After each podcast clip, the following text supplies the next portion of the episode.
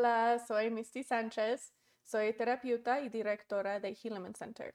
En Hilleman Center tenemos un programa que se llama Rehabilitación y Resiliencia. En este programa aprendemos cómo sanar el mero, mero raíz de nuestras adicciones, de vergüenza tóxica, de comportamientos de control, de nuestro trauma relacional y varias otras cosas. Esta clase es parte de ese programa. El programa dura como un año y ofrecemos todas las clases de manera gratuita. Si desean tener también todos los ejercicios y tareas y el apoyo adicional individual de mí y todo eso, pueden registrarse para el programa en nuestro sitio de web que se llama healamencenter.com. Lo pongo en el chat para que lo puedan ver escrito. ¿Quién está aquí? Por favor, digan hola en el chat. Me encanta ver quién está aquí, de dónde nos están mirando y todo. Hoy que estamos haciéndolo en vivo, estén seguros que participen. Eso es el gran ventaja de tener la clase en vivo, que pueden participar, preguntar, comentar, cosas así. Entonces participen todo el tiempo durante la clase. Cualquier duda o pregunta que tienen, por favor, pónganlo en el chat para que podamos hablar específicamente sobre eso. Estas clases son para ustedes, así que tomen ventaja de eso y hagan que la clase sea específicamente pues para ti, ¿verdad? Que te apoya, que te ayuda, que te ayuda a crecer. Queremos sanarnos, queremos crecer y, y, mejorar nuestros matrimonios, nuestras familias, las relaciones que tenemos con nuestros padres, nuestros hermanos, nuestros amigos, nuestros jefes, todo. Entonces, toman ventaja del hecho de que somos aquí en vivos. Los que están mirándonos ya pregrabado, no en vivo, bienvenidos. Hola, ¿cómo están? Pongan en, los comentarios de dónde son. Y eh, también pueden preguntar cosas en los comentarios, porque igual respondo a los comentarios. Ok, la clase de hoy se llama Crear conexiones sanas.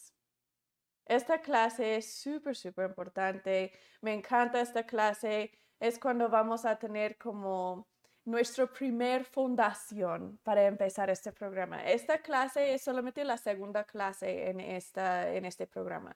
Entonces, si están mirando esta clase, es buen lugar empezar. Tenemos solamente una clase antes de eso. En esa clase diagnosticamos si tienes una adicción, si tienes comportamientos de control, si tienes trauma relacional, si estás basado en vergüenza tóxica. Entonces, si no has mirado esa clase, pueden buscarlo en nuestro sitio en YouTube, nuestro canal, que se llama Healman Center. En ese canal pueden ver todos nuestros clases pasados, todos nuestros shorts. Hay bien altísimos videos allí que pueden ver para que puedan aprender y sanar y crecer. Pues por eso estamos aquí en, en el mundo, ¿verdad? Para estar creciendo y aprendiendo. Entonces, esa clase ah, que tuvimos anteriormente la semana pasada se llama Diagnosticar mi adicción, comportamientos de control, trauma relacional. Entonces, lo pueden buscar. Vamos una vez a empezar esta clase. Siempre empezamos con una oración y terminamos con una oración. Hillman Center no está patrocinado por ninguna religión específica. Por eso muchas veces tenemos ustedes, preguntamos a ustedes si pueden ofrecer la oración y si pueden convertir con nosotros. Cuando te toca o si te pido ofrecer oración, pues pueden orar como desean no hay una manera correcta o, incorrecta de hablar con tu Padre Celestial. Entonces, como sea que oran, está bien. Para hoy yo voy a ofrecer la oración para empezar. Nuestro Padre Celestial, gracias que podemos estar aquí. Gracias por la tecnología. Gracias por las muchas bendiciones que tenemos, especialmente durante este tiempo del año. Estamos muy agradecidos para nuestras bendiciones y nuestras familias. Te pedimos que nos bendices hoy para que podamos sentir paz y podemos reconocer cosas que son verdaderas y cosas que no son verdaderas, que podemos reconocer luz y podemos empezar a no solamente aprender cosas nuevas, sino ponerlas en práctica también para que podamos convertir nuestro conocimiento a sabiduría y en realidad hacer cambios reales en nuestras vidas para que podamos acercarnos más a ti y más uno al otro. Decimos estas cosas en el nombre de Jesucristo. Amén. Ok, la clase para hoy. Crear conexiones sanas. En esta clase vamos a estar aprendiendo qué estilo de apego tienes y qué son los diferentes estilos, por qué tenemos ese tipo de o ese estilo de apegarnos o conectarnos. Vamos a aprender qué pasa cuando no tenemos una conexión sana desde nuestra niñez y como adultos y qué podemos empezar a hacer para sanarlo.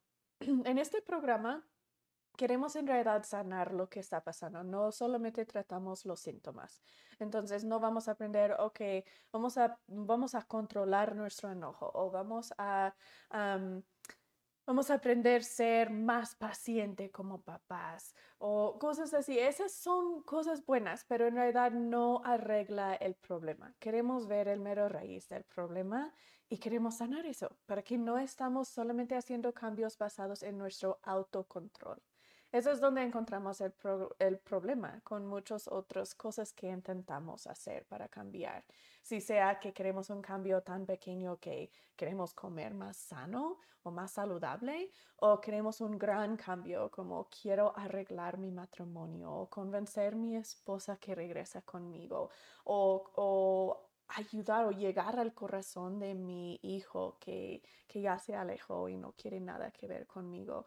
Eh, si sea que el cambio es pequeño o grande en nuestra vida, solamente lográndolo por autocontrol, es decir, pues voy a tratar más duro o voy a ser más paciente, ahora sí lo voy a hacer, o voy a, voy a ser más alerta o más atento, o ahora sí voy a reaccionar bien. Esa no funciona. Funciona por unos días porque nos estamos aguantando y estamos siendo fuertes y sí podemos. Y luego tenemos un día que estamos cansados o estamos siendo humanos y ya no se puede. Eso no, ya no queremos ese ciclo, esa, eh, esa duele. ese ciclo duele porque estamos, ah, que estoy siendo exitoso y luego, ah, ya ves, fallé, ya ves, siempre voy a fallar. Entonces, para prevenir ese ciclo, no vamos a aprender a usar autocontrol, sino vamos a hacer nuevas conexiones en el cerebro. Vamos en realidad a hacer nuevas maneras que funciona nuestro cerebro para que es natural reaccionar con paciencia. Es natural reaccionar y actuar de una manera sana. Por eso aún en nuestros días malas, cuando tenemos dolor de cabeza, cuando estamos muy estresados, cuando esto, esto, esto, es natural todavía actuar ah, con pensamiento actuar no solamente reaccionando de manera como un animal, con ese instinto de luchar o huir, que estamos en realidad trabajándolo diferente en nuestra mente. Y eso sí es súper, súper posible. Y en realidad no es muy difícil. Hacer esas nuevas conexiones en el cerebro, muy posible y muy, muy, muy fácil. No es trabajo duro. Y por eso muchas veces aquí en este programa, hay, una, hay un problema porque les doy tareas cada semana y si están inscritos o registrados en el programa en nuestro sitio en línea y están mirando este video como parte de ese programa de rehabilitación y resiliencia, van a tener tareas diarias, tareas que te doy cada día para hacer. Y esas tareas siempre son muy sencillas, cosas muy, muy pequeñas. No duran más que unos minutos cada día o cada semana. Y muchas veces pensamos, ah, pues está bien sencilla, entonces no me va a ayudar. Tengo un problema muy grande y esto sí es muy sencillo, no me va a ayudar. Pero eso es como funciona nuestro cerebro. Se hacen esas conexiones por medio de cosas muy pequeñas y sencillas de manera consistente. Entonces, día tras día tras día hay un patrón de haciendo esta cosa nueva. Nuestro cerebro hace una nueva conexión. Cuando digo conexiones, no estoy hablando como, como un símbolo o algo así. Esto es real. Esto es físicamente hay conexiones que nuestro cerebro va a hacer que lo hace funcionar de manera diferente. Entonces, hagan las tareas que les doy. Al final de esta clase hoy, te voy a dar una tarea a hacer durante la semana hazlo. Si hagan las tareas y los ejercicios que les doy, les prometo que van a ver una diferencia. Les prometo que van a poder sanar en realidad sanar, no solamente aguantarse en su adicción. Van a poder en realidad sanar sus comportamientos de, control. Van a poder en realidad sanar su trama relacional. Hace, hace diferencia, sí funciona. ¿Ok?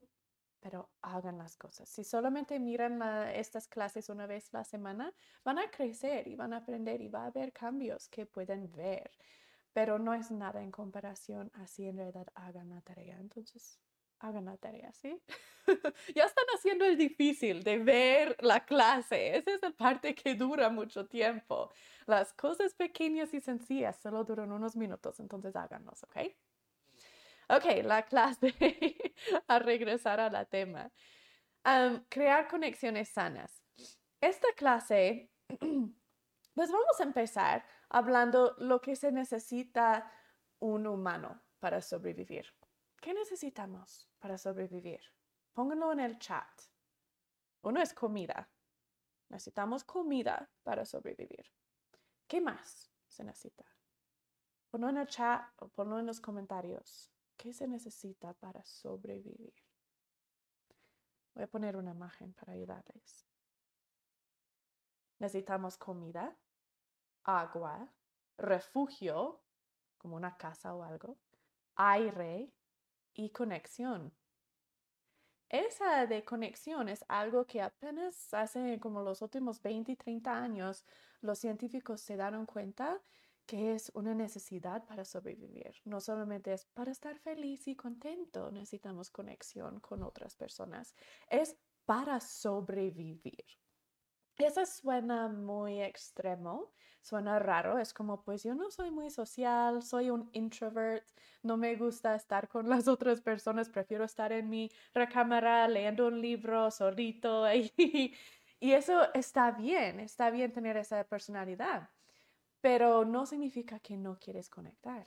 De hecho, ahí estando solito en tu recámara, estás conectando con algo, estás conectando con el mundo imaginario allí en el libro, estás conectando. Tu cerebro no puede identificar la diferencia entre realidad y fantasía. Piensa que cualquier conexión es conexión real. Entonces, no le importa. Necesitamos conexión. Sea lo que sea que, es nuestra personalidad, sea como sea que crecimos, todo lo que hacemos durante el día eh, gira alrededor de esa necesidad de conectarnos con los demás. Y cuando no estamos conectándonos o cuando pensamos que no estamos conectándonos, en realidad estamos conectando de una manera más sana generalmente. Y por eso desarrollamos adicciones y comportamientos de control. Vamos a hablar más sobre eso más tarde. Pero para ahorita, quiero hablarles un poco sobre esa necesidad de conectarnos. Voy a darles un ejemplo extremo de lo que pasa a nuestros cuerpos y cerebros cuando no tenemos conexión. Durante ah, o después de la Segunda Guerra Mundial, cuando estaban divididos o cuando estaba dividido Alemania, los científicos por fin pudieron entrar en Romania, ya después que se cayó el muro ahí en Alemania y todo, y pudieron entrar en Romania.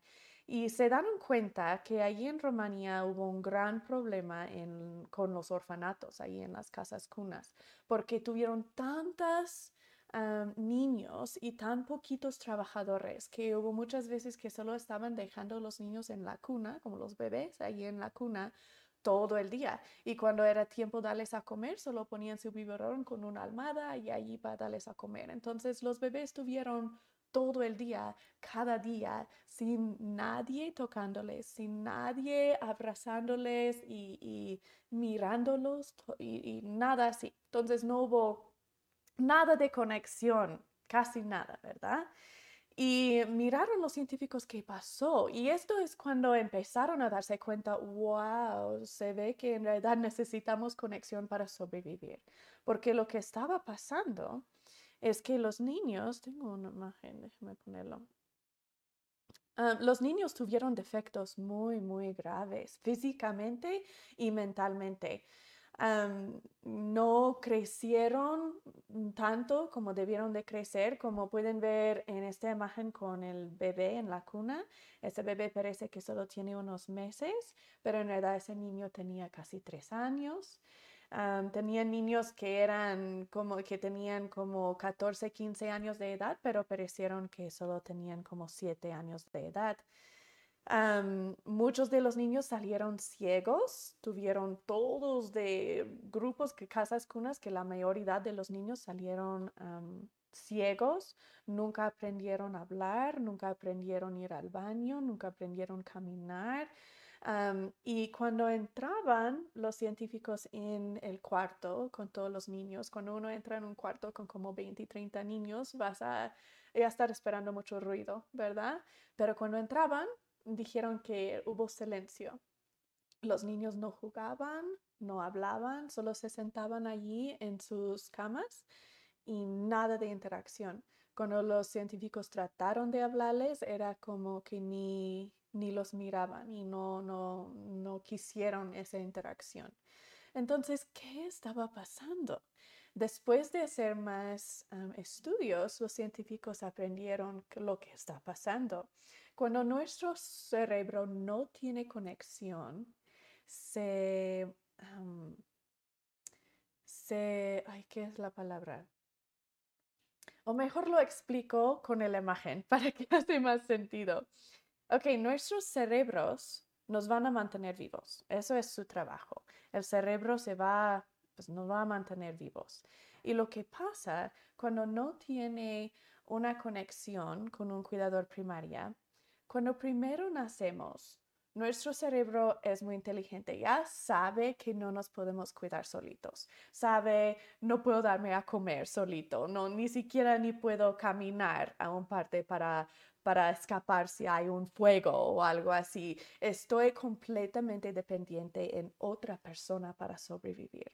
Por eso el cerebro trabaja muchísimo en conectar con una persona específicamente, no con muchas personas, sino quiere conectar con una persona específicamente. Ese llega a ser lo que llamamos el cuidador primaria. Generalmente es nuestra mamá o papá. Entonces conectamos con esa persona y esa conexión asegura que esa persona nos va a cuidar. Si nuestro cerebro sabe hay alguien que me va a cuidar, estoy seguro, estoy bien. Significa que puedo experimentar cosas y si hay algo peligroso, mi cuidador primaria me va a proteger, me va a salvar. Por eso yo puedo gatear hasta allá y tocar esa cosa y ver qué es. Yo puedo dejar caer mi pelota y ver qué pasa, porque no es peligroso, nada es peligroso, porque mi cuidador primaria me proteja y estoy bien. Siempre me va a dar a comer, siempre me va a mantener salvo y viva. Entonces el cerebro desarrolla y florezca y, no hay ningún problema, ¿verdad? Pero cuando el cerebro no tiene nadie que lo cuida, no tiene una conexión fuerte y estable con un cuidador primaria, lo que hace es que el cerebro dice, pues nadie me está cuidando, nada es seguro, yo no sé qué va a pasar, entonces no voy a tocar esa cosa porque qué tal si me mata. Y no voy a dejar caer esa pelota porque qué tal si me mata. Y no voy a tratar esa comida porque qué tal si me mata. Y el cerebro ni siquiera, no quiere aprender.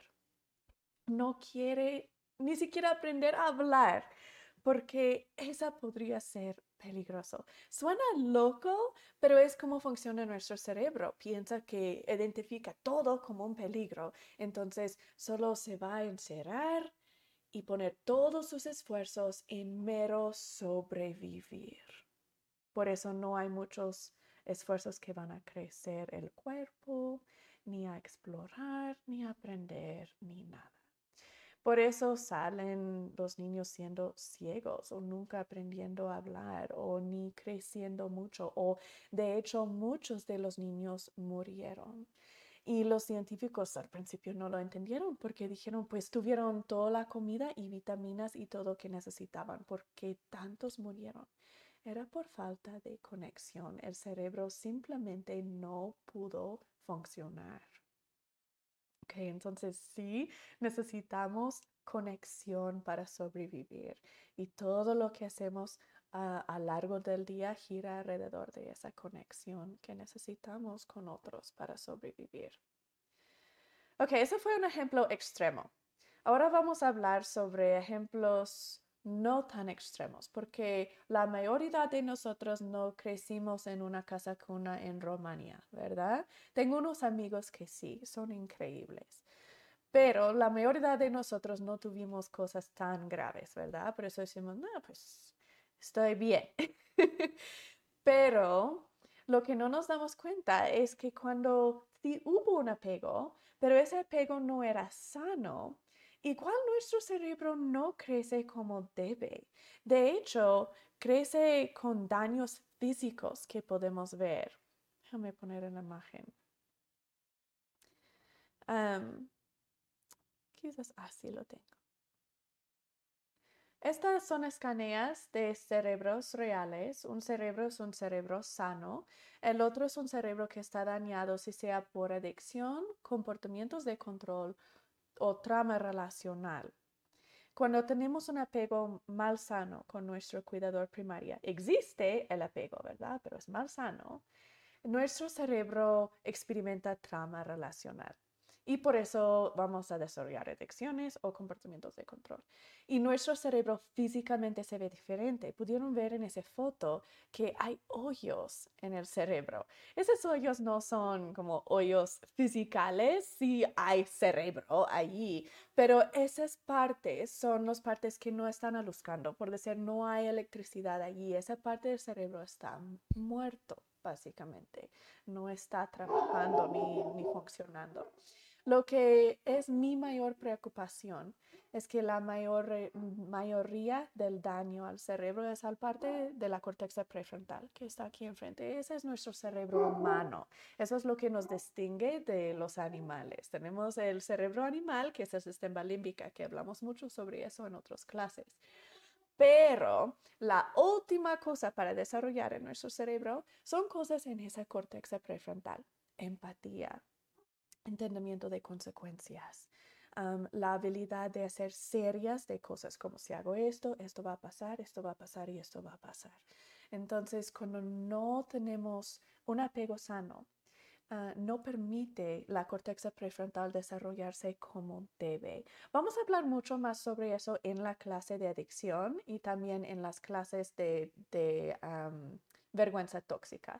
Hablamos mucho sobre eso también.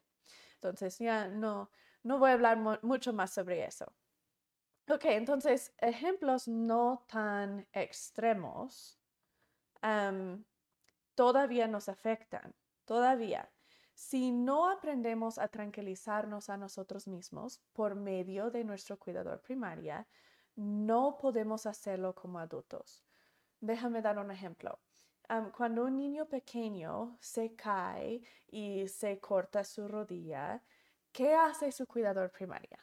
Pues lo va a abrazar, lo va a tranquilizar, lo va a apapechar y va a decir, ay, mi hijo, lo siento tanto, estás bien, muy bien, déjame ver, ay, pobrecito, y así, ¿verdad? Nos tranquiliza.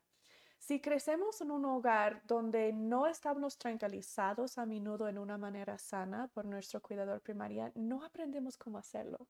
No es algo natural. No sabemos, no nacemos sabiendo cómo tranquilizarnos a nosotros mismos. Entonces, si no lo aprendemos como niño, cuando somos adultos, no podemos tranquilizarnos. Entonces, tenemos que buscar afuera de nosotros mismos para tranquilizarnos. Tengo que usar algo para tranquilizarme. Tengo que agarrar una adicción o comportamientos de control. Entonces voy a comer para sentirme mejor o voy a ver Netflix para sentirme mejor y no tener tanto estrés. O voy a limpiar la casa para sentirme mejor y no tener tanto estrés o voy a ir a hablar con mis hijos, ayudarles a hacer tu, su tarea y de que hagas esto y esto y esto y esto y esto para quitar mi estrés, voy a controlar a otros.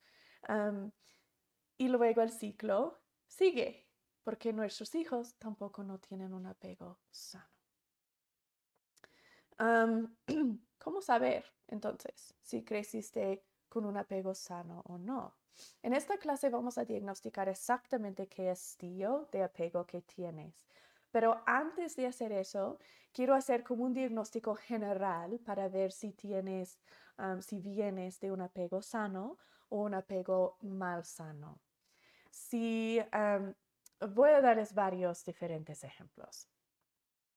Cuando creciste, si estabas corriendo en una tienda y haciendo un desastre y tirando cosas y, y cosas así, ¿cómo iba a reaccionar tu cuidador primaria? ¿Te iba a regañar? ¿Te iba a pegar? ¿Te iba a decir, ay, cálmate, no te puedo llevar a ninguna parte? ¿O qué iba a hacer? Si la respuesta es, pues me iba a regañar, me iba a decir, ya, cálmate, esa es un apego mal sano.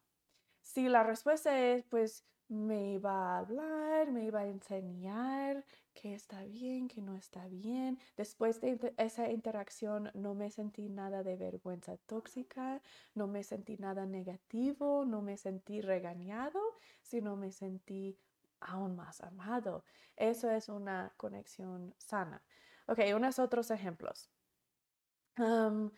si no limpiaste tu recámara, y tu cuidador primario entraba, ¿cómo iba a reaccionar generalmente? ¿Te iba a regañar? ¿Te iba a decir, ay, no seas tan puerco? O cosas así, pues ese es un apego mal sano.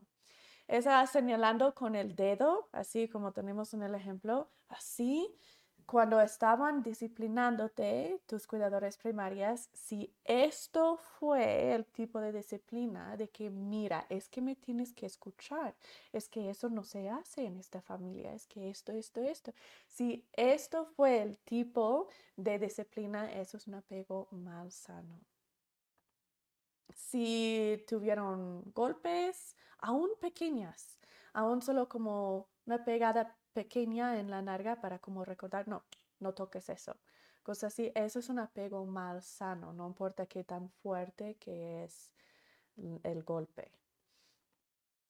si crecieron con cualquier tipo de adicción en su familia, entonces si tu cuidador primaria o otra persona en tu familia inmediata tuvo una adicción, creciste con apego mal sano. Si creciste con los padres discutiéndose a menudo o separándose, igual un apego malsano. Si hubo secretos en la familia, cosas que no se dice, como, mira, pero no vayas a decir a tu mamá, ¿ok?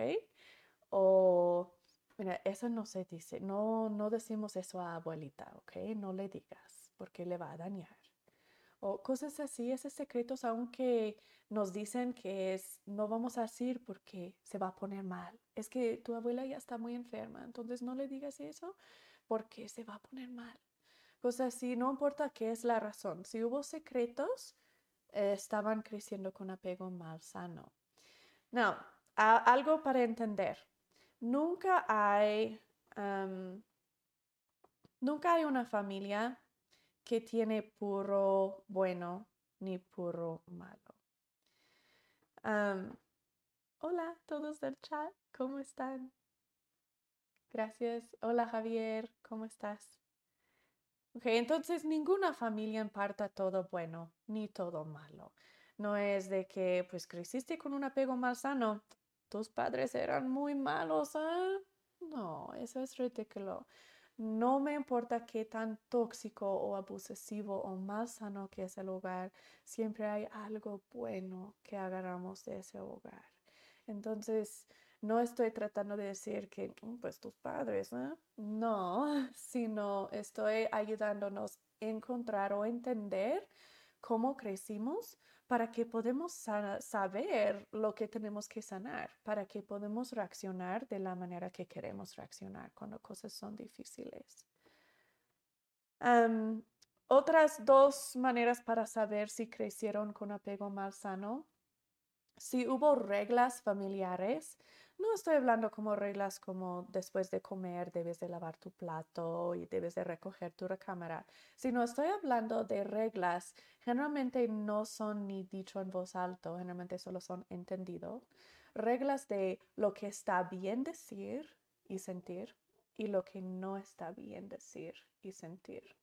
Cosas como los hombres no lloran, no te enojes, pretender que estás bien, solo seas feliz, no hagas, no hagas olas, no digas nada si no puedes decir algo bueno, siempre lucir bien ante el resto del mundo, no hagas confrontación, si no puedes hacerlo bien, no lo hagas en absoluto, no, no corriges, complazca, no desafíes, cosas así, si eso fue el entendimiento de que como niño no podemos desafiar a nuestros papás, no podemos corregirlos, no podemos, no se hace eso, ¿verdad? No, ya no llores, ¿no? los hombres no lloran. O, o generalmente es, por ejemplo, es que miramos que nuestro papá nunca llora. ¿Qué nos enseña eso? Un papá fuerte, bueno, no llora, no siente nada. Si tú tienes emociones, es que tú eres débil, eso es lo que aprendemos, ¿verdad? Esas son, son reglas de la familia. Aprendemos mucho más sobre reglas familiares en nuestra clase que se llama etiquetas. En esa clase vamos a derrumbar esas reglas y vamos a aprender de dónde vinieron y cómo sanarlos para que no los estamos pasando a la siguiente generación, a nuestros hijos. Otra cosa es si tuvieron etiquetas o papeles en la familia.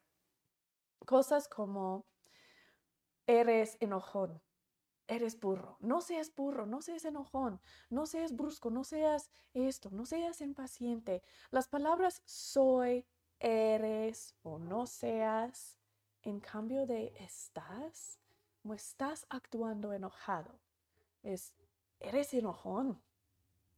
Esas son etiquetas que son increíblemente dañinos a nuestro desarrollo de nuestro cerebro.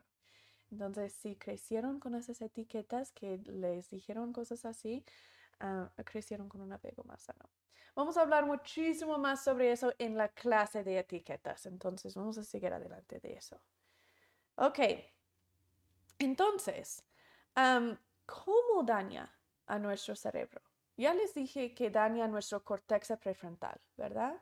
Pero lo que quiero hacer ahorita es un diagnóstico para ver si tenemos daño en la corteza prefrontal. Quizás después de ese diagnóstico de apego sano o mal sano ya te das cuenta, uh, creo que crecí con apego mal sano o creo que por lo menos hubo un grado de apego mal sano. Y eso es súper común. De hecho, es muy, muy, muy raro crecer en un hogar de apego sano. Desafortunadamente, es muy raro. Por eso estamos aquí tratando de aprender cómo sanarlo. entonces, si identificaron que quizás crecieron con apego mal sano, ahora lo que quiero que hagan es este diagnóstico para ver ah, cómo se ha afectado tu cerebro ese apego mal sano. Este no es un diagnóstico muy profundo, para tener uno más profundo, ah, vas a querer ah, reunirse conmigo individualmente en nuestro, ah, en nuestro programa de rehabilitación y resiliencia en línea. Una vez al mes, como parte de tu programa, te reúnes conmigo en vivo por medio de, es casi como Zoom, virtualmente y te hablo específicamente sobre cómo va tu progreso, sobre dónde me gustaría que vaya siguiente cosa, qué, quiero que hagas y cosas así. Entonces ahí vamos a hacer un diagnóstico más profundo para ver exactamente cuáles son los daños a tu, a tu corteza prefrontal para que los podemos estar sanando. Pero mientras, ahorita, porque no te puedo ver, van a hacer un diagnóstico general. Ok, aquí tenemos un foto de unas cosas que son síntomas de daño a la corteza prefrontal y en el sistema límbica. si tienen cualquier de una de esas cosas, podría ser que es porque no se desarrolló o hay daño a esas partes en tu cerebro. Muchas veces pensamos, no, pues así, es que así soy, es que es mi carácter, es que no soy muy organizada, o es que se me hace muy difícil mantener el ánimo para terminar un proyecto, como empiezo con mucho ánimo, pero para terminarlo no, como que uh, pierdo el ánimo, ¿verdad? Y solo decimos, pues es mi carácter. Pero no, pensamos que es nuestro carácter porque lo tenemos desde toda nuestra vida, porque nunca desarrolló. Pero no es nuestro carácter, sino es un, es un indicador que hay daño o que no hay suficiente desarrollo en esa parte de nuestro cerebro. Y muchas veces, la mayoría de las veces, la razón es porque hubo apego mal sano. Voy a poner otra vez esa lista. Entonces tenemos síntomas como periodo de detención muy corto, desorganización, mal juicio, dificultad de aprender del pasado, como se nos hace muy difícil hacer cambios, aunque ya sabemos, ah, eso no me salió, pero lo sigo haciendo y sigo cayéndome y sigo cayéndome impulsividad, en una inhabilidad de gestionar nuestras emociones, que tenemos como esas sube bajas y sube bajas, y varias otras cosas así. Si están haciendo esta clase como parte del programa en línea de rehabilitación y resiliencia, tienen un ejercicio que tiene que ver con esos daños y esos indicadores de daño. Entonces, pueden hacer eso. ¿Ok? Si tienen preguntas en eso, igual van a poder preguntarme entre la semana. Dios es muy sabio. En realidad Dios sabe lo que está haciendo. Sabe que para poder desarrollar el cerebro correctamente tenemos que conectar. Entonces, hace nuestro cerebro para girar alrededor de la conexión. Si está trabajando como debe trabajar nuestro cerebro, como debe funcionar, estamos conectando en una manera sana. De hecho, si no conectamos, no podemos procesar nuestras propias emociones. No podemos sanar adicciones, no podemos sanar trauma relacional, no podemos estar sanos en realidad. Es imposible hacerlo sin conectar. Pienso que es muy interesante que Dios hizo eso, pero también muy bello porque asegura que estamos constantemente tratando de conectarnos. vamos a hablar, oh, hay algo súper padre. Me encanta la ciencia, es siempre me ha gustado.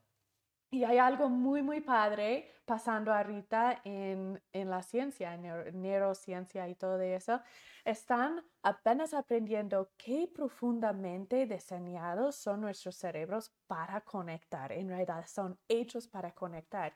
Y algo tan padre es que nuestros cerebros están conectando aun si nosotros damos cuenta con otros cerebros por medio de, no quiero decir talapia, mm, pero, o, ¿cómo se llama en español? Cuando puedes leer el mente de otros. No es como leer tu mente, pero nuestros cerebros están sincronizando sus ondas cerebrales y eso es súper padre. ¿Qué son ondas cerebrales? Pues ondas cerebrales son como en esta foto tenemos diferentes cantidades de electricidad en nuestros cerebros y en diferentes partes hay diferentes cantidades. Esas sube y bajas en nuestra cantidad de electricidad en el mente se llaman nuestras ondas cerebrales.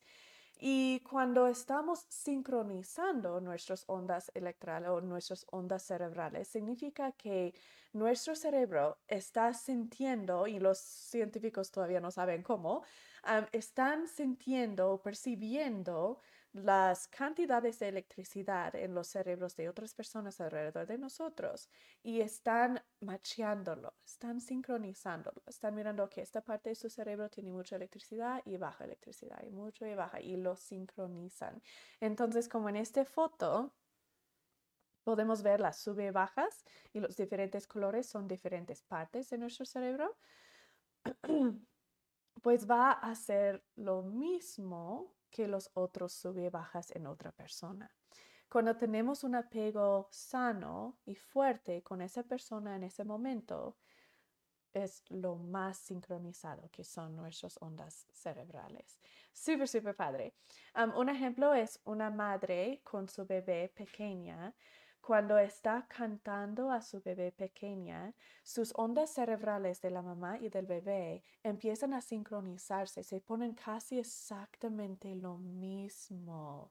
Es increíble. Y si el bebé hace algún sonido de regreso, el cerebro del mamá es como, oh, estamos conectándonos, estamos comunicando. Entonces aún más fu, de volada se ponen casi exactamente igual y sincronizados. No solamente las ondas cerebrales, sino nuestra respiración y eh, el ritmo de nuestro corazón también se sincronizan. Si, si dormemos en la misma cama con alguien, durante la noche nuestras ondas cerebrales se sincronizan y nuestros corazones, el ritmo se sincroniza y nuestra respiración se sincroniza. Es increíble qué tan profundamente somos hechos para conectar hasta que nuestro cerebro quiere ser lo mismo de los otros cerebros y quiere conectar y sentirse como parte de esa otra persona algo súper padre. Siempre cuando tengo o hago seminarios en vivos,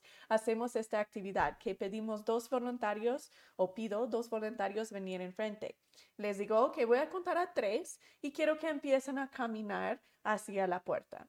Y aun si ni se conocen ni nada, cuando cuento uno, dos, tres, empiezan a caminar, se sincronizan sus pasos. Déjame mostrarles una foto. Aquí en la foto podemos ver Naturalmente, cuando caminamos al lado de alguien, sincronizamos nuestros pasos. Nuestros dos pies interiores van adelante y luego al mismo tiempo los dos piernas exteriores hacen su paso. Aquí en las fotos pueden verlo, que están haciendo el mismo distancia en su paso al mismo tiempo y con los mismos pies interiores juntos y pies exteriores juntos.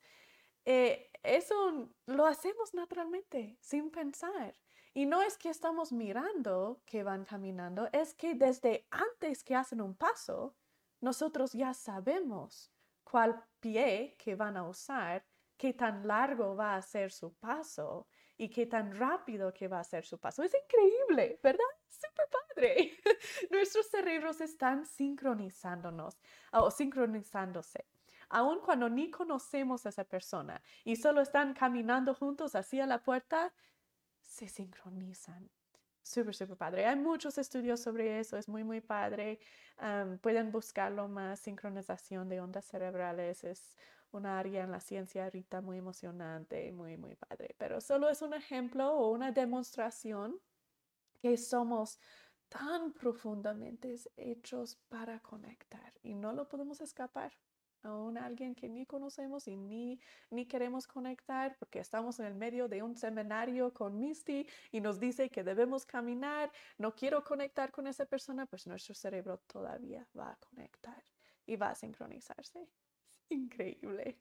Ok, entonces, cuando no tenemos un apego sano, ¿qué pasa? Y cuando tenemos un apego sano, ¿qué pasa? Eso ya vamos a hablar. Resultados del apego sano. Como pequeños, resulta que podemos desarrollar el cerebro como se debe desarrollar.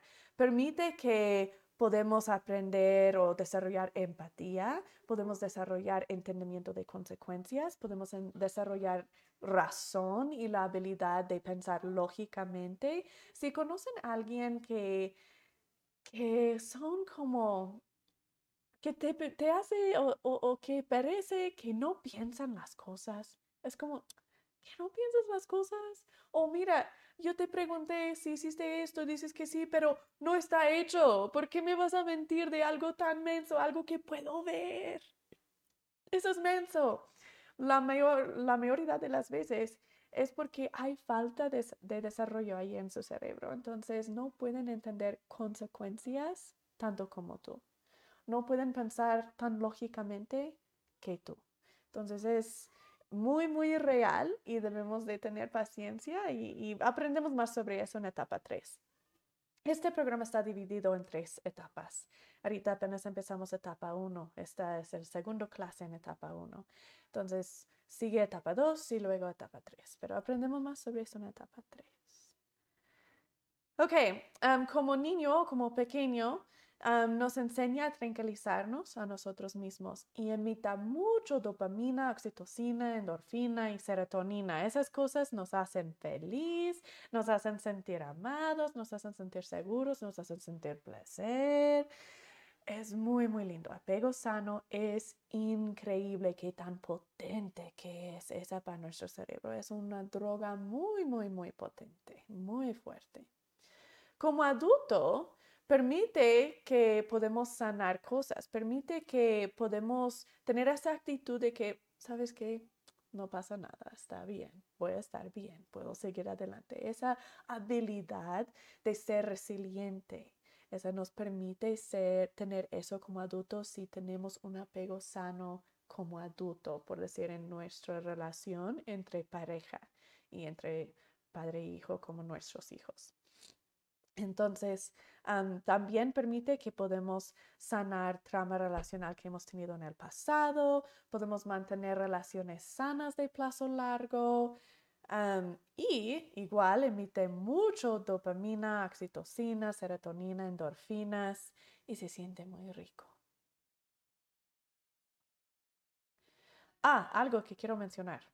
La cultura latina. La cultura latina a menudo tiene el pensamiento o, como el dicho que dice embrasilado o chiqueado, que ese niño está muy chiqueado o no cargues tanto a tu bebé, lo vas a embrasilar, de que no debemos dar tanto cariño a nuestros hijos porque necesitan crecer y ser resilientes y necesitan poder hacerlo solito. Entonces, deja a tu hijo llorar, deja a tu bebé llorar por un rato para que aprenda, porque si solo vas corriendo cada vez que llora, luego lo vas a dañar porque luego se va a embrasilar o se va a poner chiqueado y ya luego no va a poder tranquilizarse a sí mismo y siempre va a estar queriendo que tú lo arreglas. Esa es una cosa en la cultura latina que asegura que seguimos el ciclo de apego malsano generación tras generación tras generación. Es increíblemente importante como un niño pequeño que hay un apego muy, muy, muy fuerte con nuestro cuidador primario, que nuestro cerebro entiende cada vez que necesito algo, ahí está mi cuidador primario. Cada vez que estoy triste, ahí está. Cada vez que estoy frustrado, ahí está. Cada vez que tengo miedo, ahí está. Cada vez que me duele mi cabecita, ahí está. Siempre. Hay una diferencia entre hacer todo por nuestros hijos y nunca permitir que crezcan y aprendan y estar allí constantemente para ellos. Aprendemos mucho sobre la diferencia y cómo lograr esa balanza en una manera sana en nuestras clases que se llaman enseñar la resiliencia, enseñar a los niños difíciles, establecer sus familias, ya no más sube bajas y varias otras clases que tenemos en nuestra tercera etapa. Entonces, sigan hasta la tercera etapa porque allí aprendemos todo sobre eso. Y hay una razón que está en la tercera etapa en cambio de ahorita porque hay mucho que tenemos que aprender para poder llegar allí y que haga sentido lo que les voy a enseñar allí. Entonces, les digo ahorita, tratan de estar allí siempre. Si llora, estés allí. Si te ocupa, estás allí, inmediatamente estás allí. Quizás no lo vas a arreglar, que no lo tienes que arreglar, especialmente si tu hijo está más grande. Si tiene cinco o seis años tu hijo y está frustrado porque no puede abrochar sus zapatos, sí debes ir corriendo y estar allí por él. Pero quizás no es, ok, déjame hacerlo. Quizás es, lo siento que te sientes frustrado. Yo también voy a sentirme súper frustrado si no pude abrochar mis zapatos. Sigue tratando. Tú vas a poder. Aquí estoy contigo, echándote porras. Tú vas a poder respira y trata otra vez.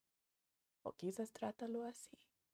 Entonces, hay, eh, sí es, es increíblemente importante que estamos allí con un apego sano y constantemente allí.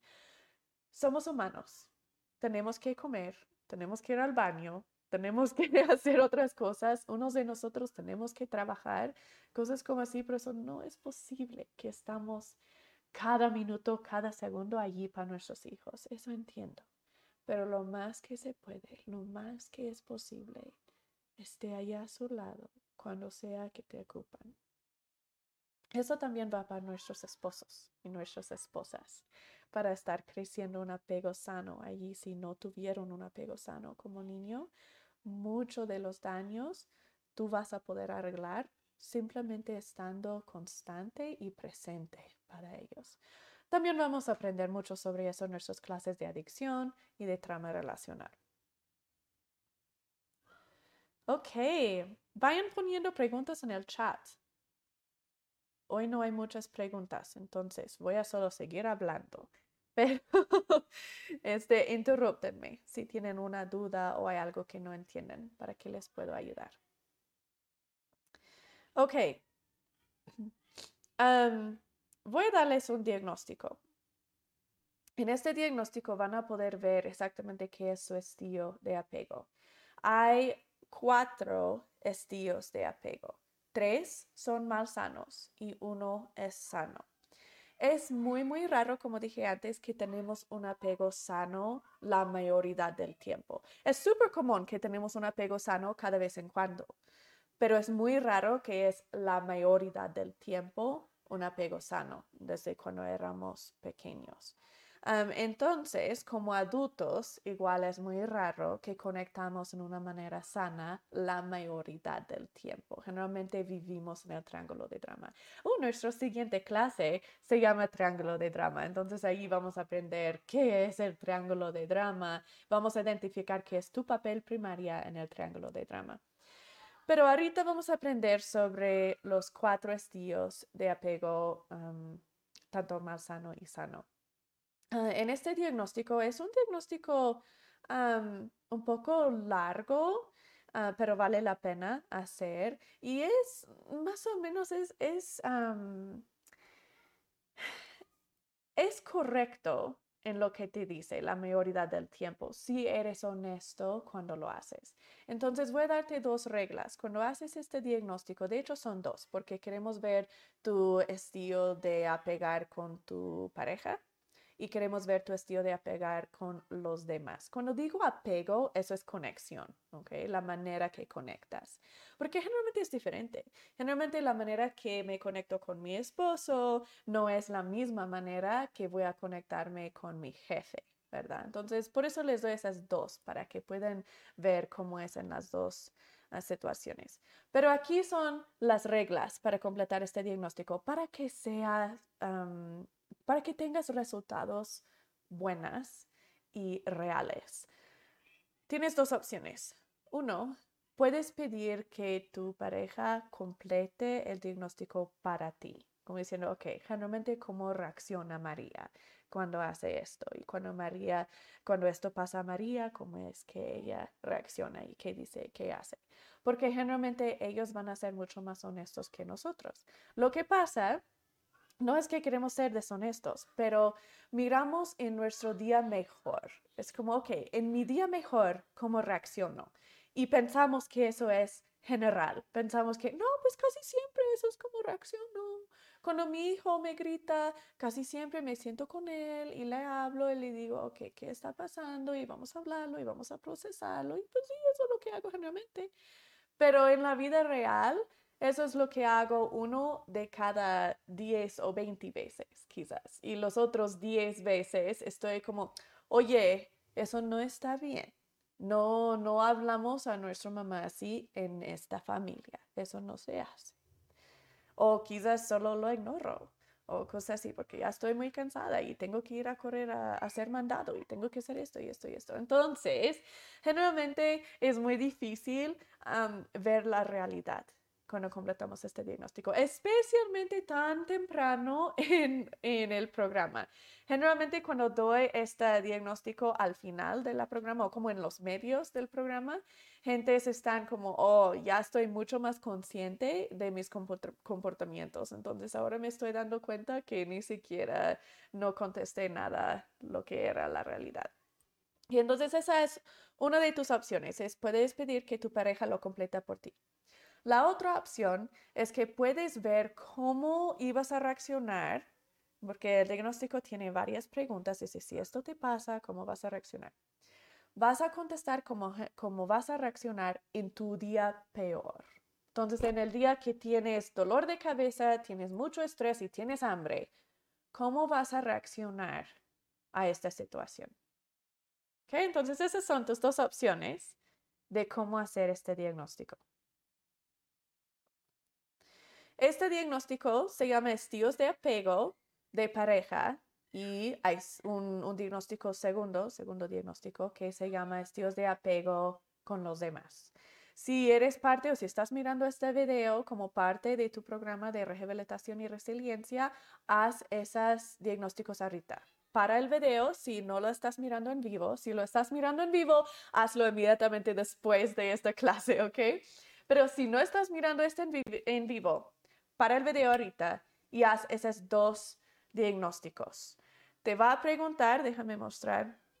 Puedes ver hay líneas grises y líneas blancas. En cada línea te va a dar cuatro opciones y tú vas a poner un círculo alrededor de la opción que más explica cómo vas a reaccionar. Déjame dar ejemplo del primer línea. Dice,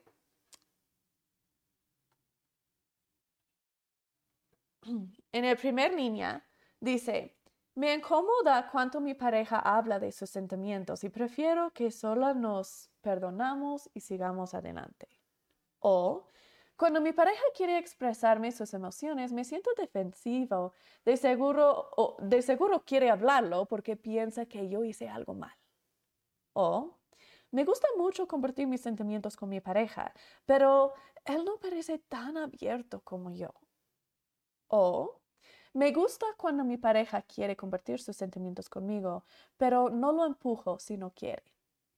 Vas a poner un círculo alrededor de cuál de esas cuatro explica cómo tú vas a reaccionar en tu día peor, como en tu día cuando ya estás sobrecargado, cómo vas a reaccionar, cómo es natural reaccionar cuando no te estás controlando.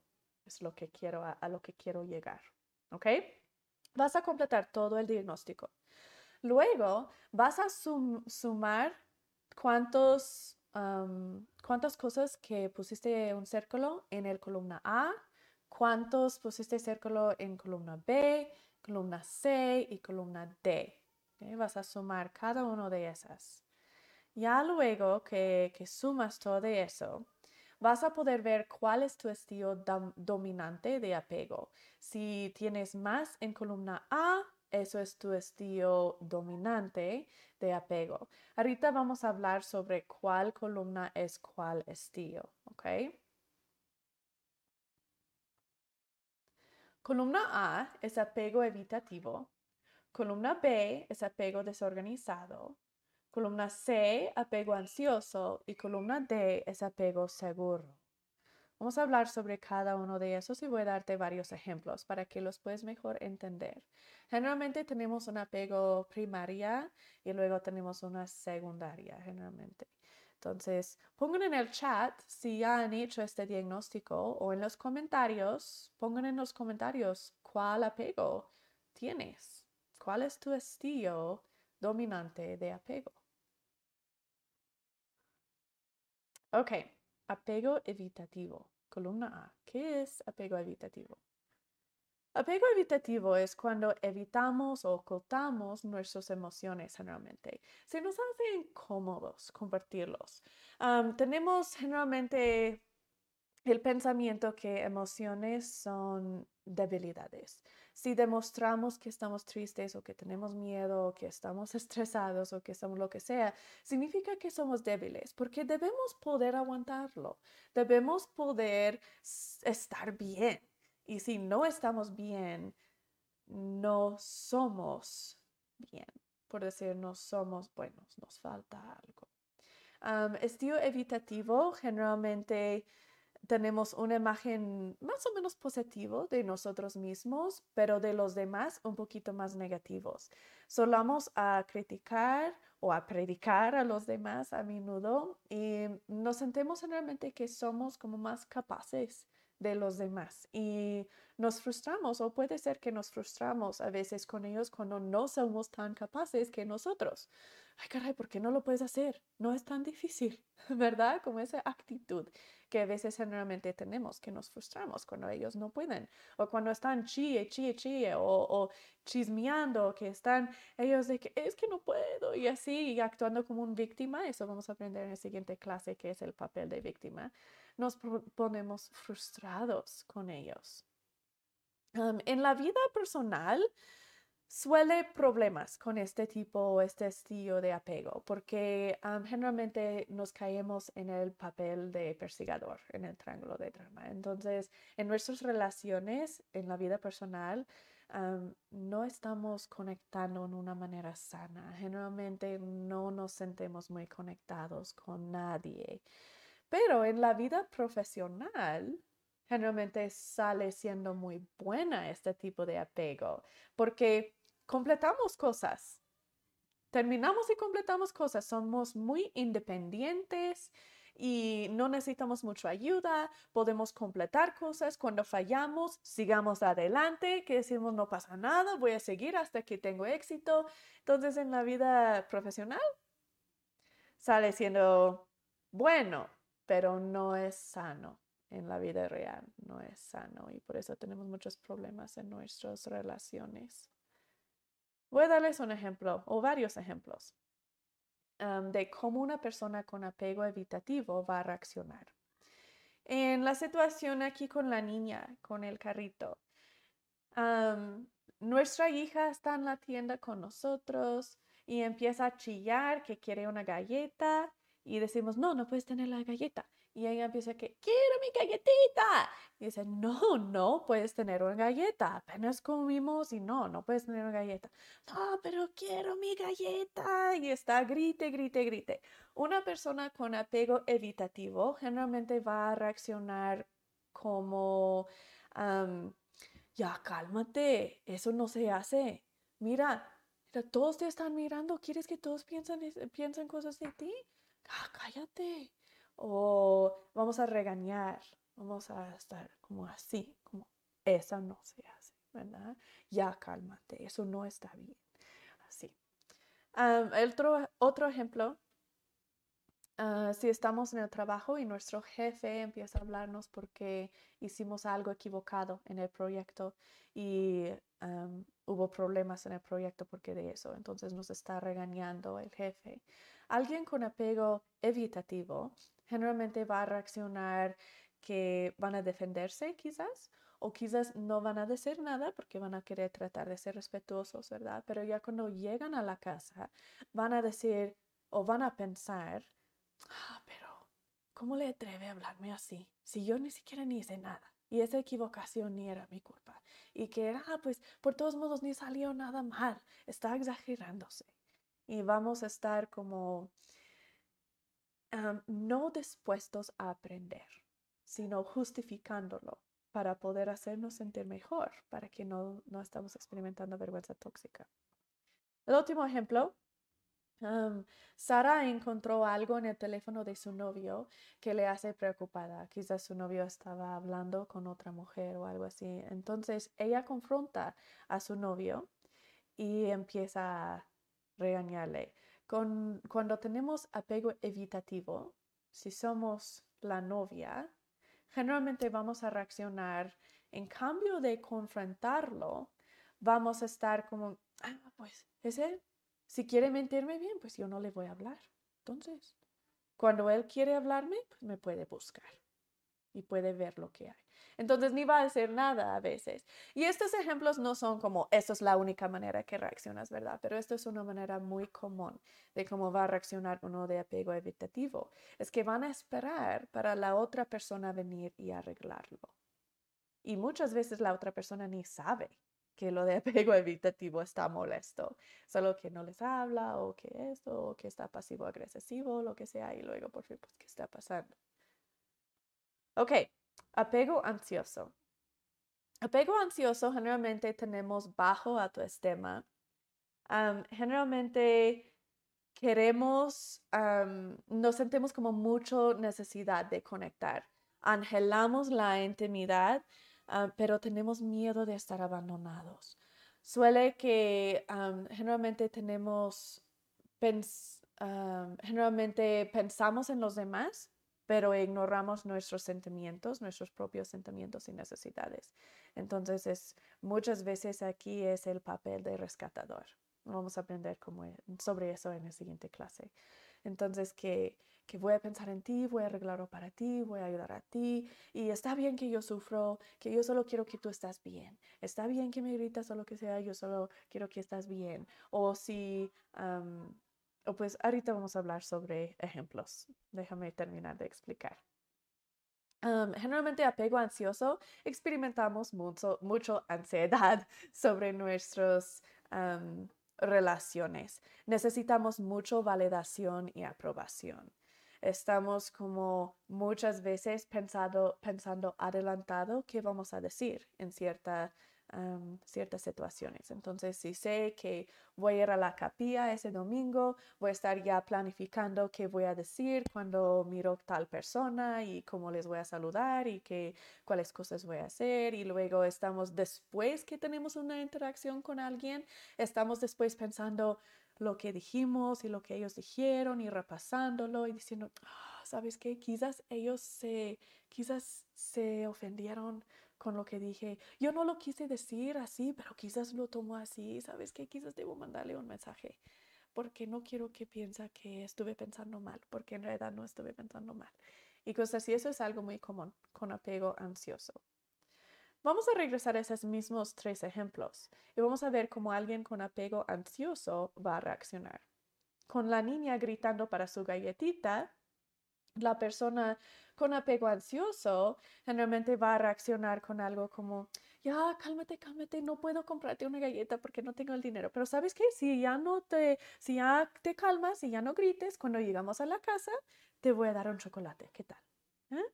¿Sí? Entonces, algo así que estamos tratando de complacer para poder controlar. Con el jefe regañando. Alguien con apego ansioso inmediatamente va a decir, generalmente, inmediatamente va a pedir disculpa y va a decir, oh, ¿sabes qué? No me di cuenta, gracias por decirme, perdóname. Y luego cuando llega a la casa más tarde ese día, va a estar pensando, ¿sabes qué? Yo creo que no lo expliqué bien y yo creo que debo mandarle un mensaje a mi jefe, debo mejor decirle esto y esto y, ay, caray, como que yo, yo pienso que ya está muy frustrado conmigo y que esto y esto y, ay, ¿qué voy a hacer para arreglarlo? Y así, que está como ansiosamente preocupado sobre la interacción que tuvo. En el ejemplo con la novia, si la novia tiene un estilo de apego ansioso, ella va a llamar a su novio y va a mandarle un mensaje, va a decir, oye, necesitamos hablar, tengo que hablarte. Y si el novio no responde el texto, luego lo va a ir a buscar, ¿verdad? Y cuando tiene la confrontación con él y le dice, oye, ¿qué está pasando? Que esto y esto, y eso no está bien y todo, y que ya me voy y todo eso, y luego se va la novia enojada, y luego el siguiente día está como, oh, ¿sabes qué? Creo que sobre reaccioné creo que estuve siendo muy dramática y ay, cara, estuve siendo muy tóxica y sabes que ya me está como, ya lo estoy pensando y, ya debo ir a arreglarlo. Entonces le llama y no contesta. Entonces se va a buscarlo en su casa para que lo arreglan, porque no está bien que están peleando, ¿verdad? Entonces hay que arreglarlo y lo hace a fuerza que lo arregla. Esa es algo muy típico de apego ansioso. Ok, ¿cómo vamos con apego ansioso y apego evitativo? ¿Tienen preguntas? ¿Hace sentido? ¿Ya pueden identificar unas personas en su vida que tienen apego evitativo y apego ansioso? Quizás ya puedes identificar que tú tienes apego ansioso o evitativo. Pongan en el chat o en los comentarios si ya puedes conocer y si ya pensaste en alguien en tu vida que tiene apego evitativo o apego ansioso. Apego desorganizado. aunque esta es columna B, esperé hasta el último de los apegos más sanos para hablar sobre este apego. Este apego se, se parta mi corazón para los que tienen este apego como apego, como su apego principal. Este apego es muy dañino, muy doloroso. Todos los apegos son dolorosos, pero el apego desorganizado, generalmente desarrollamos este apego porque en nuestra niñez tuvimos un apego muy muy mal sano que eh, generalmente es porque crecemos en un hogar con abuso o con adicción, que nuestro papá tiene alguna adicción o nuestra mamá o que hubo abuso. Y puede ser abuso no tan grave, ¿verdad? O una adicción no tan grave. también puede ser que crecimos en un hogar con comportamientos de control. Si nuestro cuidador primaria tiene comportamientos de control como perfeccionismo o ser sobresaliente o ah, necesitar tener la casa limpiecita siempre o esa expectación que nuestras calificaciones son perfectas, cosas así, esos son comportamientos de control. Entonces, creciendo en un ambiente así, podemos desarrollar ah, un apego desorganizado. Lo que pasa con apego desorganizado es que tanto queremos apegarnos y conectar con los demás pero la conexión al mismo tiempo nos da tanto miedo que no lo podemos hacer. Entonces estamos constantemente en esta purgatoria de que quiero conectarme contigo, pero luego me alejo porque tengo demasiado miedo. Y luego voy a tratar de, conectarme y luego uh, me voy a alejar porque eso va a ser muy peligroso. esta puede ser de que... Déjame dar un ejemplo. Si tenemos un niño, nuestro hijo, y tiene como dos años o un año de edad, y se va y, va a tocar el enchufer ahí con su dedo o con un tenedor, va a poner el tenedor ahí dentro del enchufer, ¿qué vamos a hacer? Vamos a ir corriendo y vamos a decir, no, no lo toques, ¿verdad? No hagas eso, eso no, no, no, no hagas eso. Y por eso aprendemos que eso es muy, muy malo. No debemos poner un tenedor en el, en el enchufer. Y eso aprendemos muy, muy fuerte y muy así. Y cada vez que volvemos a tratarlo, así va a reaccionar nuestro mamá o papá. Igual, van a decir, no, no, no, no hagas eso, no hagas eso, ¿verdad? Entonces, hay constancia. Si compartimos de cierta manera, hay constancia en la reacción, en la consecuencia. Por eso nuestro cerebro puede aprender, porque hay consistencia. Pero cuando un niño crece en un hogar donde no hay consistencia, si sea por adicción o comportamientos de control, o si sea porque están pasados de una familia hasta otro, como los niños aquí en México y en otros países latinoamericanos, es muy común que la abuela crece el niño y luego la mamá y quizás la abuela, y así esa mm, inconsistencia puede también crear ese ah, estilo de apego desorganizado. Entonces, lo que pasa, ¿qué, ¿qué, te va a pasar pues si eres un niño, un bebé chiquito y unas de las veces que pones ese tenedor en, o tratas de poner el tenedor en el enchufer, a veces esa era la reacción de que no, no, no, no hagas eso, vente, vente. ¿Y qué tal si a veces la reacción era, pues adelante, ya te dije, ahora adelante para que se te quita, ¿ah? porque ya te lo enseñé una vez y no me haces caso. ¿Cómo vamos a aprender en esa situación que a veces era, no, no, no, no, no, no, no, y a veces era, pues adelante, a ver. O que a veces que tratamos de poner ese tenedor y tenemos una cachetada. O a veces tratamos de poner el tenedor y hasta que ríen y están con, ah, pues tú eres bien chistosa, no aprendes, ¿verdad? Y, y riendo. Cuando crecemos así, que a veces los papás están que que disciplinando o a veces una cachetada o a veces hace que, ay, qué tierno. Y, así el cerebro no aprende. Y el cerebro lo que sí aprende es que no puede depender de nadie. Que a veces te aman, a veces no. A veces están allí para ti, a veces no. A veces vas a hacer exactamente el mismo comportamiento y vas a recibir una cachetada y a veces van a reír y darte un abrazo. Y esto suena quizás muy extremo, pero no es tan raro de lo que piensan. En realidad, en hogares, cuando hay um, adicción o hay comportamientos de control o hay muy inconsistencia porque es una mamá soltera o lo que sea, sí es muy común que a veces la mamá reacciona de cierta manera y a veces no, porque a veces ella está tan sobrecargada con todo lo que está pasando en su vida, que no puede en ese momento. Por eso es como, ah, pues eres tú, adelante, lo que tú quieres, porque ya no puedo. Que a veces, cuando, o déjame dar los ejemplos para que hace más sentido. A veces en esa tienda con la niña, la mamá o papá con apego desorganizado va a reaccionar con, oh, te compro el galletita, ok, mi amor, o te compro todo el paquete de galletas. Y a veces va a reaccionar con, ah, ya cállate, no seas grosera. O a veces va a ser una cachetada de que, ya te dije, cállate, no me haces caso. Entonces, muy diferente la reacción. En, la, en el ejemplo con el jefe, alguien con apego desorganizado generalmente se sienten mucho vergüenza tóxica. Es muy doloroso tener ese apego desorganizado. Mucho, mucho vergüenza tóxica. Entonces, cuando alguien te dice, estás haciendo algo equivocado, como el jefe diciendo, mira, te equivocaste, queremos echar la culpa en otra persona porque es tan doloroso, no lo aguantamos y no sabemos cómo procesarlo. Entonces solo podemos ignorarlo o pasarlo a otro. Entonces echando culpa es algo muy común. Van a decir, no, pues es que en realidad era María que, que debía hacer esa parte del proyecto, pero no lo hizo. Entonces yo lo tuve que hacer, pero ¿cómo lo voy a hacer cuando tuve que también hacer mi otra parte? Por eso no me salió tan bien porque no tuve tanto tiempo. Si me habías dado más tiempo, lo iba a poder completar bien.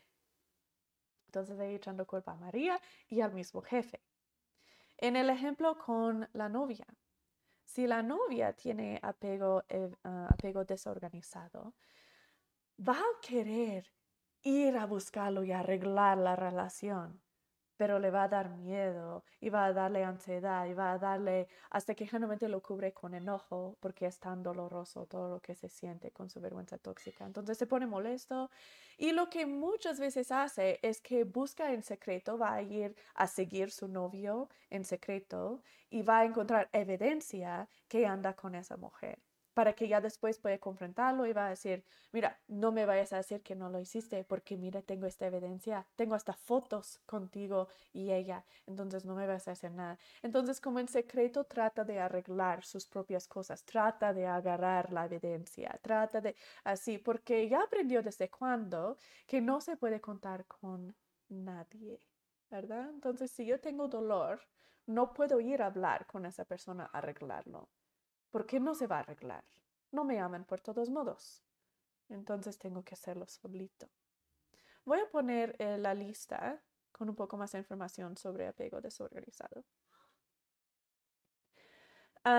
esta es una vida llena de contradicciones. esta resulta en como un sistema de protección, que tu cerebro quiere protegerse de todo el dolor que está experimentando. Entonces hay como esa batalla interna de esas contradicciones a veces puede ser muy hostil, a veces puede ser muy tranquilo, a veces puede estar muy desconectado y deshonesto y a veces puede ser muy complazador y cuidador. Muchas veces estos niños que crecen con apego desorganizado, muchas veces estos niños son los que toman el papel de padre o de madre en cambio de sus papás. Entonces son los que cuidan a sus papás aunque solo tienen como 10 o 12 años de edad. Entonces son los que, que los cuidan, que los tranquilizan, que la mamá pelea con el papá y el niño va con la mamá y dice, mamá, yo solo quiero que estés bien, que estés bien, esté feliz, eres muy buena mamá. Ese niño tiene apego desorganizado, lo mejor para estar actuando así generalmente tienen dificultades para comprender y respetar los límites de los demás porque esa parte de su cerebro no está desarrollado. Entonces, si tienen un amigo que como a las 3 de la mañana te va a llamar y va a decir, oye, mi amigo, es que se me olvidó tal cosa, puedes llevarme a la tienda para ir de compras para tal cosa y así. Y es como, compadre, son las 3 de la mañana, no manches, ¿verdad? Que no entienden como límites sanas, ¿verdad? Porque no es porque son malas personas. Eso hay que entender. Es que esa parte de su cerebro no está, no está desarrollado. También son hipervigilantes. Generalmente tienen muy bajo autoestima, aunque lo cubran muy bien, generalmente, y no les gusta cambio. No les gusta probar comida nueva, ni ir a nuevos lugares, cosas así. O cambios, moverse de casa, generalmente les da como que no les gusta. Ok, ahora vamos a hablar sobre apego seguro. Apego seguro es el único apego sano de estas cuatro. Apego seguro es muy raro, como dije. Generalmente tenemos apego evitativo, ansioso o desorganizado como nuestro apego primaria. Y luego es muy posible que la segunda es apego seguro, si estamos como en muy buen día y estamos enfocándonos y estamos siendo conscientes, entonces sí tenemos ese apego seguro, ¿verdad? Pero si estamos no controlándonos, que es natural, muy raro que va a ser ese apego seguro. Pero al final de este programa sí.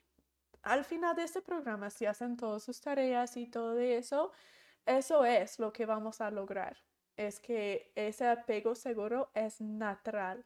No significa que va a ser siempre, ¿ok? Eso hay que aclarar. No significa que vas a ser perfecto.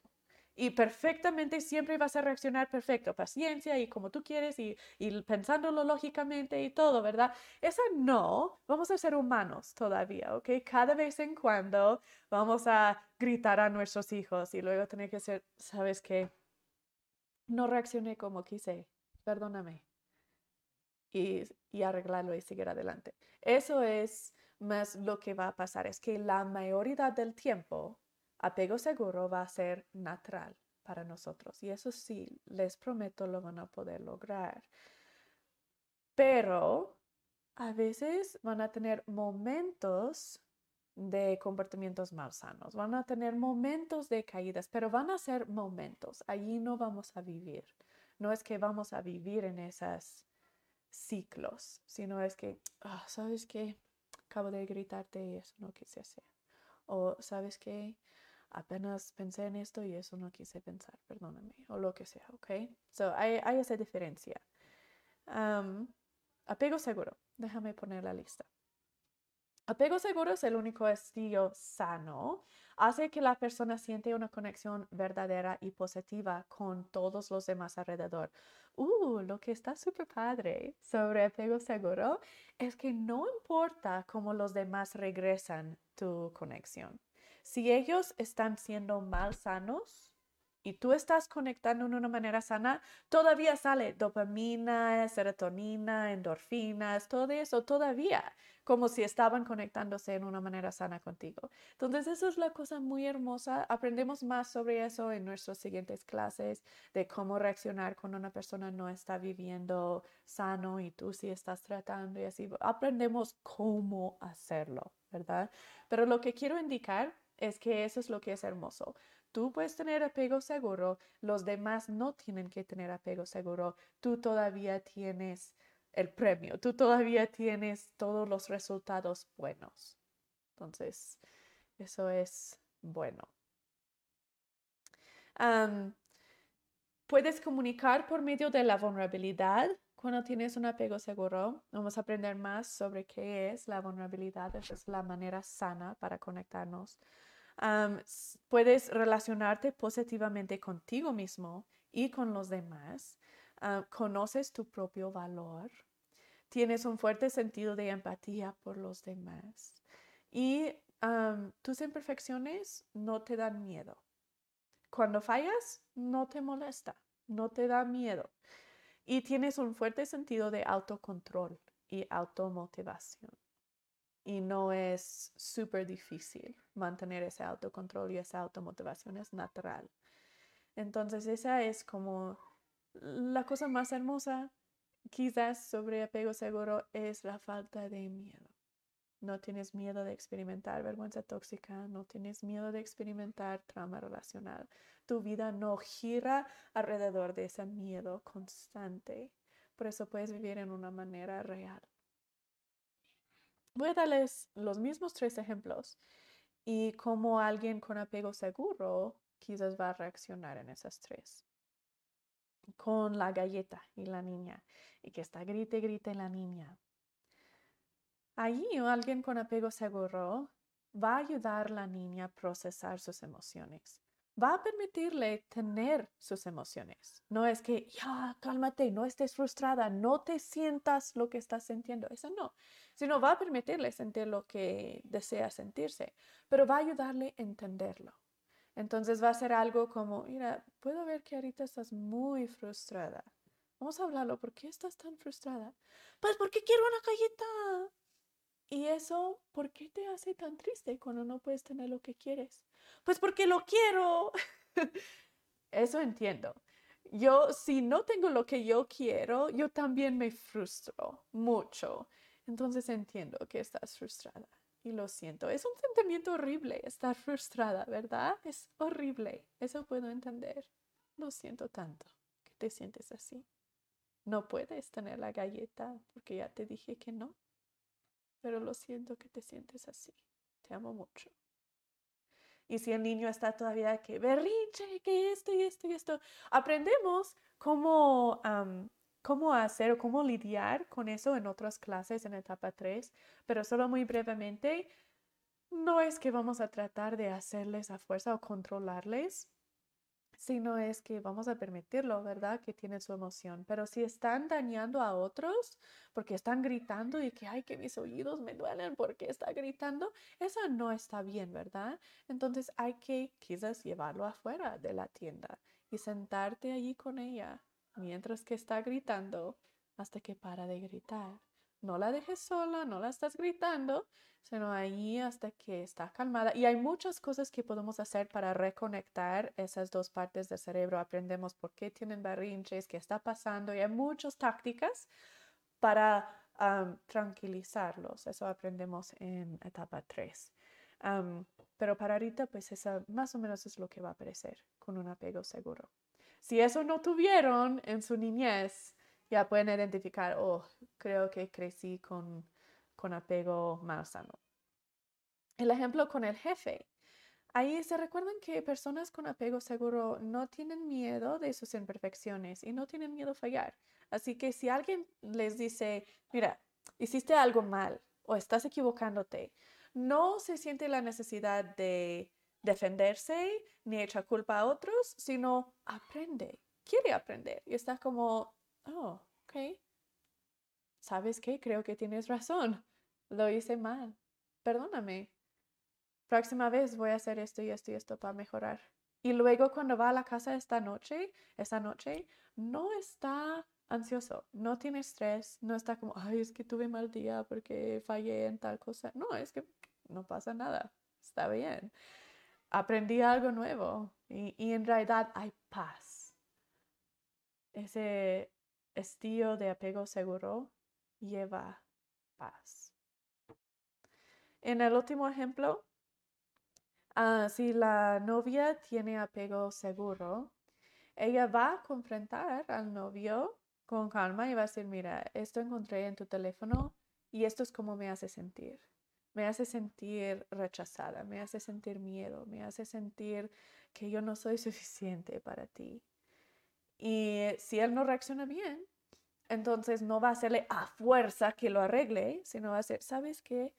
Todavía no estás siendo honesto conmigo. Entonces, no quiero estar tratando de convencerte que seas honesto cuando no lo vas a hacer. Cuando tú estás listo ser honesto, tú sabes dónde me puedes encontrar y estoy lista para hablarlo. Pero hasta ese momento no estoy interesada en hablarlo eh, o algo así. En todos estos ejemplos, en todos los estilos, hay muchas diferentes maneras que podrían reaccionar. Solo les di un ejemplo en cada uno de algo que sería posible. Tienen otro ejercicio si están haciendo esta clase como parte de la clase de, de la clase en línea, del programa en línea que se llama Rehabilitación y Resiliencia. Entonces, ahora pueden mirar ese otro ejercicio que les di. Entonces, ahora lo que quiero que hagan es, quiero que elejan los comportamientos negativos que quieres dejar de hacer para que puedas empezar a tener un apego seguro con los que más amas. Esta no es una lista de lo que quieres que ellos cambian, de que pues es que quiero que mi esposa empiece a ser honesto conmigo, es que quiero que mi hijo arregla su o sana su adicción, es que no, es lo que tú, lo que tú vas a hacer para que, o, no lo que vas a hacer, perdón, es lo que vas a parar de hacer. Vamos a aprender cómo hacerlo en otras clases, entonces no te preocupes ahorita de cómo, sino quiero que haces una lista de por lo menos dos cosas que quieres parar de hacer para que puedas tener un apego seguro con tu pareja, con tus padres, con tus hijos. Ah, quizás eso puede ser, quiero parar de gritar tanto o quiero parar de, de sentir miedo que me está mintiendo o quiero ah, tener más paciencia o quiero saber cómo parar de tener recaídas en mi adicción. Lo que sea. El cómo hacerlo vamos a aprender después, pero ahorita quiero que identificas cuáles comportamientos tuyos quieres parar de hacer. también hay otro ejercicio que les doy como parte de la clase en línea. Ahora es el tiempo de hacer eso si están haciendo esta clase como esa clase, ese programa en línea. Ok, crear un apego sano. ¿Cómo entonces tenemos un apego sano? Esa es la pregunta dorada, ¿verdad? y aprendimos todo el malo que nos pasa cuando tenemos apego más sano. Entonces, ¿cómo logramos apego sano? Pues es muy simple. En realidad, solo es una cosa. Les voy a dar cuatro, cuatro pasos, pero en realidad solo es una cosa. Y eso es la vulnerabilidad. Vamos a desarrollar la vulnerabilidad. Y eso vamos a durar todo este programa haciendo eso. Pero para poder desarrollar la vulnerabilidad vamos a aprender muchas cosas que hacer. Mientras te voy a dar esta lista de cuatro cosas. Uno, vas a procesar tus emociones. Vas a aprender a reconocerlas y procesarlas para que no estás atrapada en ellas ni ignorándolas. Dos, vas a salir del triángulo de drama. Tres, vas a conectarte a través de la vulnerabilidad con los demás y contigo mismo. Y cuatro, vas a gestionar tu vergüenza tóxica y sanar tu vergüenza tóxica.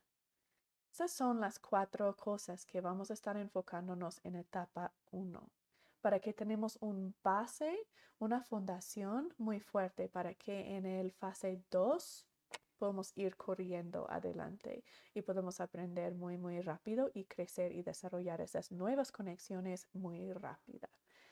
¿Ok? Entonces, la vulnerabilidad, solo brevemente, tenemos tiempo. Quiero tomar solo como dos minutos para explicar un poquito sobre qué es la vulnerabilidad. La vulnerabilidad tiene dos partes.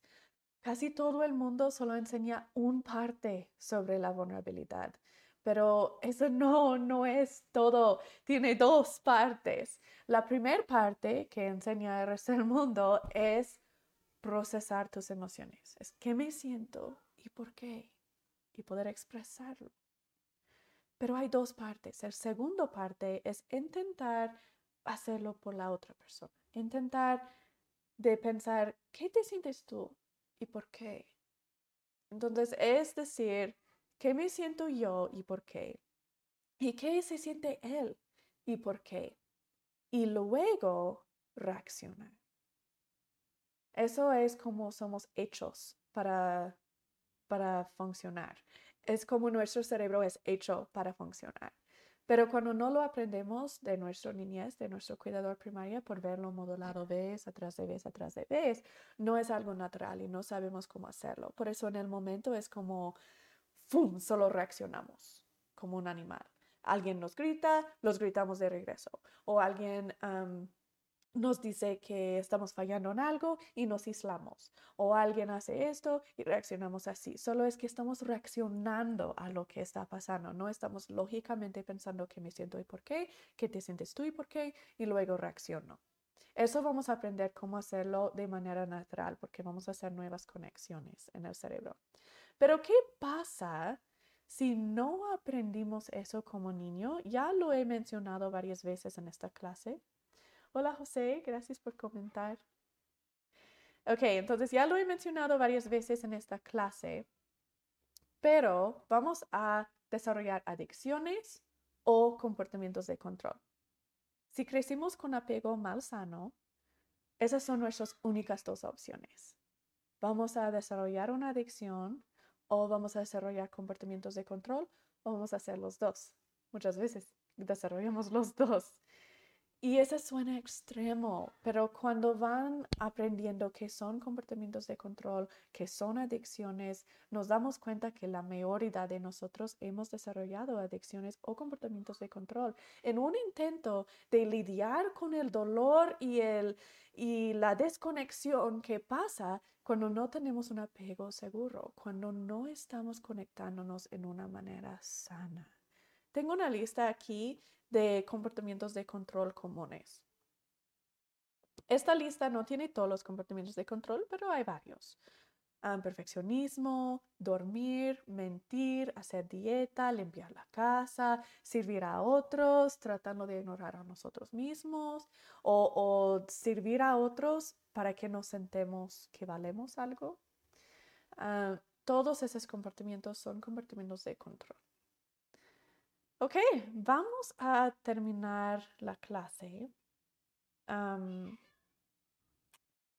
voy a darle su tarea para la semana.